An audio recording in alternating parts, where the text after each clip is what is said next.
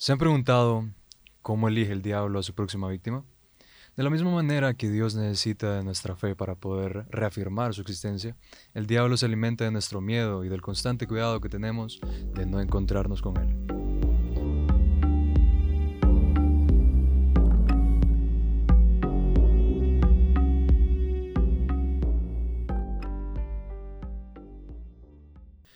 Bienvenidos a La Piel Chinita, el podcast que te sacará escalofríos. Yo soy Gregory y te contaré el caso de hoy.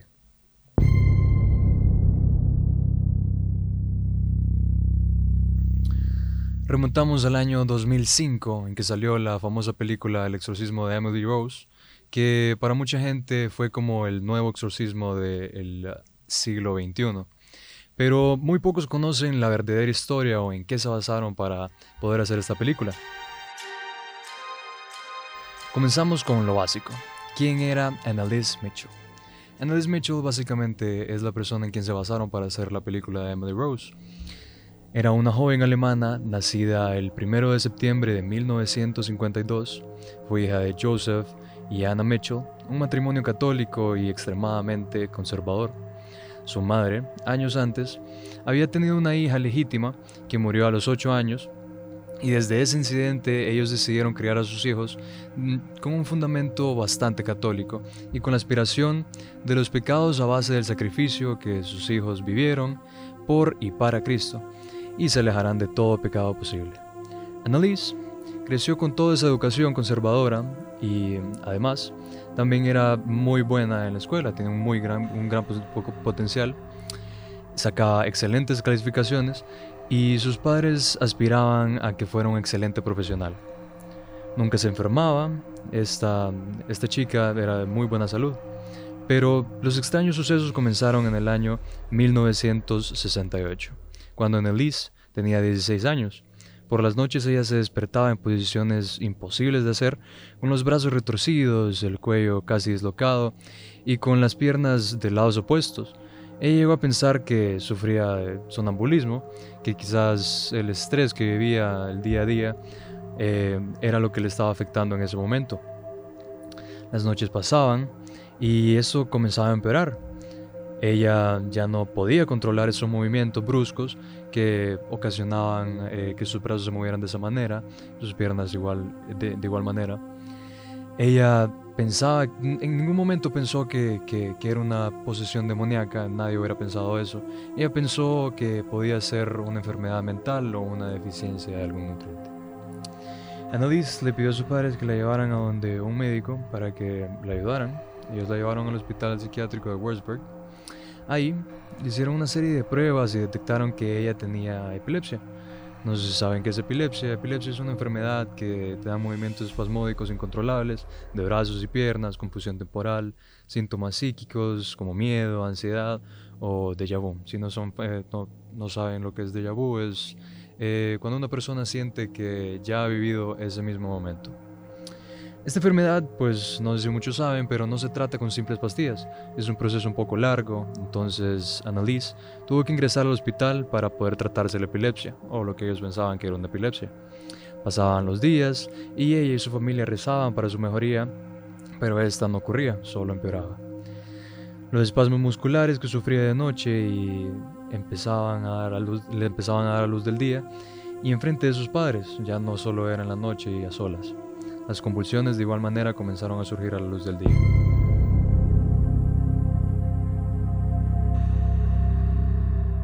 Las cosas comenzaron a cambiar a medida que ella iba rezando, según sus testimonios, Annalise mientras rezaba con sus padres. Cuando ella volteaba a ver a sus padres, ella miraba rostros distorsionados, que decía que por las noches, cuando ella se quedaba sola, eh, le aparecían esos rostros haciéndole muecas distorsionadas y se burlaban de ella y de su fe cristiana. Ella decía que empezaba a oír voces dentro de su cabeza que la insultaban, que amenazaban diciéndole que su alma estaba condenada y que su fe cristiana no le iba a servir de nada y no se iba a salvar del infierno. Fue ahí cuando ella se dio cuenta que no era epilepsia, sino que era una posesión demoníaca. Annalise le comentó a los doctores sobre su situación, lo que ella tenía, les dijo sobre las voces, las caras y cómo ella creía que le estaban atormentando ciertos demonios. Los médicos lo que, fueron, lo que hicieron fue ciertos análisis para poder ver si tenía alguna otra enfermedad o la verdad para ver lo que realmente tenía. A medida el tiempo fue cambiando, Annalise iba empeorando, las voces y las caras que solo podía ver de noche ahora estaban presentes con ella a todas horas. Las convulsiones eran cada vez más seguidas, pero lo que ya de verdad alarmó a sus familiares, a sus padres, fue que comenzó a autolesionarse. Ella le decía a los doctores que no podría controlar sus manos, eh, que no le pegaran, que no se arañara las manos, las extremidades, que no se hiciera heridas profundas. Y obviamente los médicos no le creyeron. Y estaba seguro que estaban seguros que era otra enfermedad mental. Eh, entonces siguieron haciendo análisis. Durante el año 1970, Annalise empieza a afirmar que está poseída. Ya ella sentía que era algo eh, fijo. Las visiones no remiten, sino que empeoran. Tras su crisis, su tercera crisis que había vivido, e ingreso al, hospital se le había recetado un anticonvulsionante. En esta tercera crisis, resulta que ella presentó una super fuerza, entre comillas, porque necesitaron cinco doctores para poder evitar que ésta se autolesionara. El medicamento que le habían dado eh, no ayudó en nada a los ataques, pero tenía un efecto secundario que era que en el cerebro se perdía el sodio. Eso promueve la abstinencia alimenticia y pues le deja de dar hambre. Tres años de padecimiento y ninguna mejora convencieron a Annelise de que los medicamentos convencionales le iban a hacer efecto alguno. La joven ha, ha explicado a los doctores que varios demonios le obligan a convulsionarse y a realizar actos horrendos. Entonces en ese momento Annelise lo que hizo fue pedir ayuda espiritual y es ella misma quien pide un exorcismo. El ritual en ese caso se le es denegado y en su lugar le recetan parisiacina, que eleva el umbral de convulsiones en el sistema nervioso. Ese medicamento, así como los otros, no le ayudó mucho. Ella seguía escuchando las voces y escuchaba voces que le decían que se iba a quemar en el infierno. Ella le mencionó los demonios a los médicos más de alguna vez, explicándoles que habían comenzado a darle órdenes. Los doctores parecían incapaces de ayudarla y Annelise perdió las esperanzas en que la medicina podía curarla.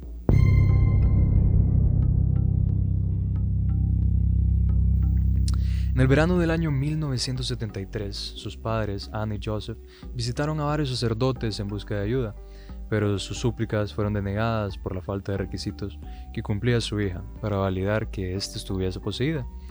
No sé si saben, pero según la iglesia se tienen que cumplir ciertos requisitos para poder eh, hacer una solicitud de exorcismo. Algunos de estos requisitos son aversión vehemente hacia Dios, la Virgen, los santos, la cruz y las imágenes sagradas, eh, el hablar con muchas palabras en lenguas desconocidas o entender las lenguas desconocidas, hacer presentes cosas distantes o escondidas, así como telequinesis, eh, los expertos conocen bastante, que conocen bastante este tema llaman esta, este requisito como poltergeist, que mm, esto es básicamente movimientos inexplicables de objetos inamovibles. Y otro de los requisitos es demostrar más fuerza de lo normal. Entonces, hasta este momento, Annelies solo mostraba ciertos requisitos para la iglesia, pero no eran suficientes como para poder hacer un exorcismo. En el año 1974, después de supervisar a Annelies por algún tiempo, el pastor Ernest Alt solicita permiso al obispo de Wurzburg para realizar un exorcismo. La petición de nuevo fue denegada y pronto le siguió la recomendación de que Annelies debería vivir un estilo de vida un poco más religioso en regla para poder ah, encontrar su paz. Los ataques de Annelies no remiten, empeoran. La conducta de Annelies se torna errática y peligrosa, y en su hogar en eh, Klingenberg, Annelies insulta de forma muy cruel a sus padres, sacándole secretos y atacando sus puntos débiles, y ya a sus familiares también los golpeaba y los mordía en ese momento. Se negaba a ingerir cualquier alimento ya que afirmaba que los demonios no se lo permitían. Annelies dormía en el suelo de piedra, comía arañas, comía moscas, carbón y bebía su propia orina. Annalise gritaba por toda la casa durante horas hasta escupir sangre. También rompía crucifijos, destruía cuadros de Jesucristo y lanzaba los rosarios contra las paredes. Annelies comenzó entonces a automutilarse, golpeándose contra las paredes y los muebles, rasgarse la ropa y orinar el suelo ya era algo habitual en la casa de Klingenberg. Tras una verificación exacta de la posesión, que ahora incluía todos los requisitos previstos, en septiembre de 1975 el obispo de Wurzburg, Joseph Stang, asignó al padre Arnold Renz y el pastor Ernest Alt la orden de llevar a cabo el exorcismo sobre Emily's Mitchell. La base para este ritual está en el ritual romano, el cual continúa siendo en ese momento un derecho canónico válido desde el siglo XVII. Se les plantea una tarea terrible, ya que Annelies no decía estar poseída por un demonio. Según sus palabras, en su ser anidadas Lucifer, Judas, Iscariote, Nerón, Caín, Hitler y Fleischmann, un deshonrado sacerdote franco del siglo XVI, junto a algunas otras almas malditas. Desde septiembre del 75 hasta julio del 76 se realizaron una o dos sesiones de exorcismos cada semana. Algunos ataques de la joven fueron de tal violencia que no podía ser reducida ni por tres hombres, ni incluso encadenada. Annalise era capaz de saltar casi un metro de rodilla y envió a su padre y al sacerdote al otro extremo de una habitación de un solo golpe. Durante este tiempo, los ataques empeoraban, Annalise perdía el conocimiento y se quedaba rígida con mayor frecuencia. El ritual se alargó durante meses. Con la presencia de familiares y testigos, Annalise se negaba a comer durante todo ese periodo. Sus rodillas se rompieron durante una cantidad exorbitante de genuflexiones que realizaban las sesiones diarias de exorcismo. Varias fotos reflejaban su deterioro, la nariz rota por golpear su rostro contra la pared, dientes rotos, calvas en el pelo, docenas de heridas y cortes abiertos, ojos inflamados, necrosis, malnutrición, entre muchas otras cosas, sin mencionar las lesiones internas. Alrededor de 40 cintas de audio se grabaron durante el proceso.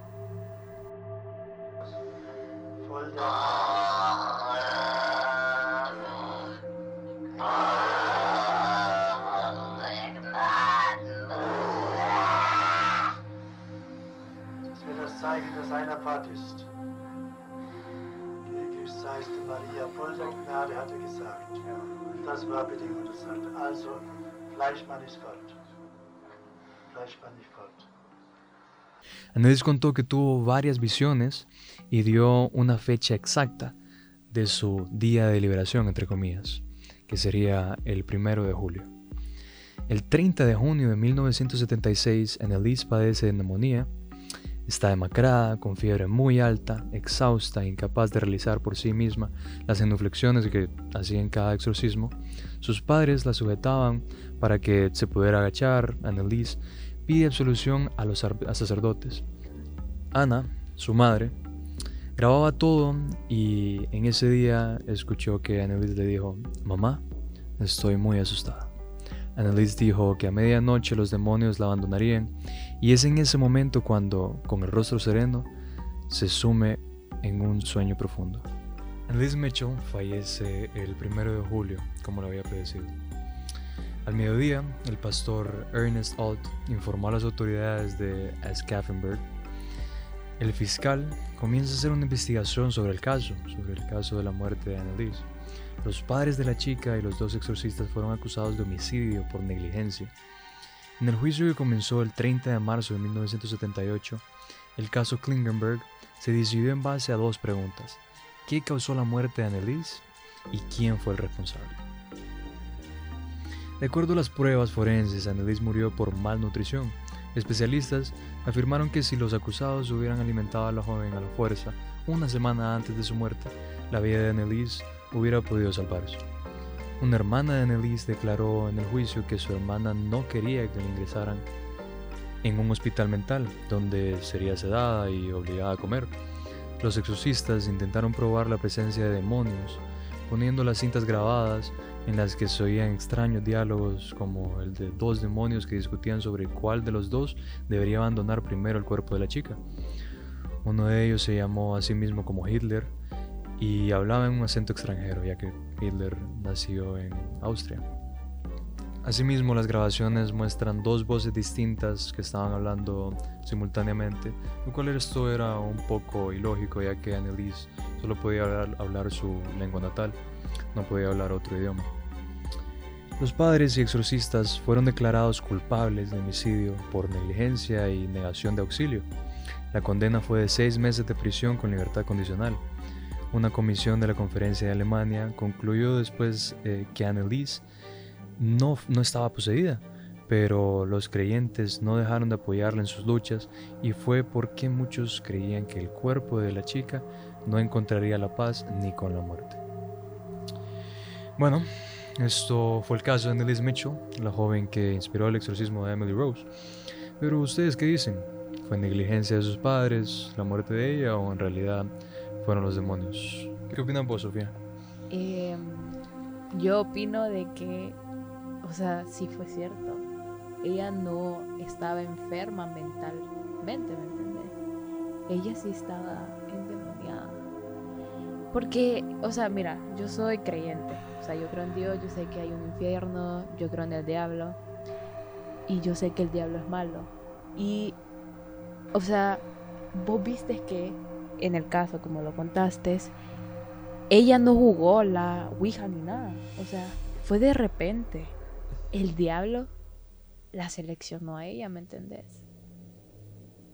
Ok, desde mi punto de vista, em, creo que siempre hay una explicación clínica hacia todo esto. Y sí, me inclino un poco más a que tenía enfermedades mentales, podía ser epilepsia, podía ser que había desarrollado esquizofrenia. Entonces, eh, desde mi punto de vista, siento que ella no estaba endemoniada pero sí ciertas enfermedades mentales pudieron afectar su vida. Bueno, eh, no sé qué opinan ustedes, me pueden dejar su opinión en nuestras redes sociales, síganos en Instagram, Twitter y Facebook como La Piel Chinita Podcast. Yo soy Gregory y espero haberte dejado con los pelos de punta.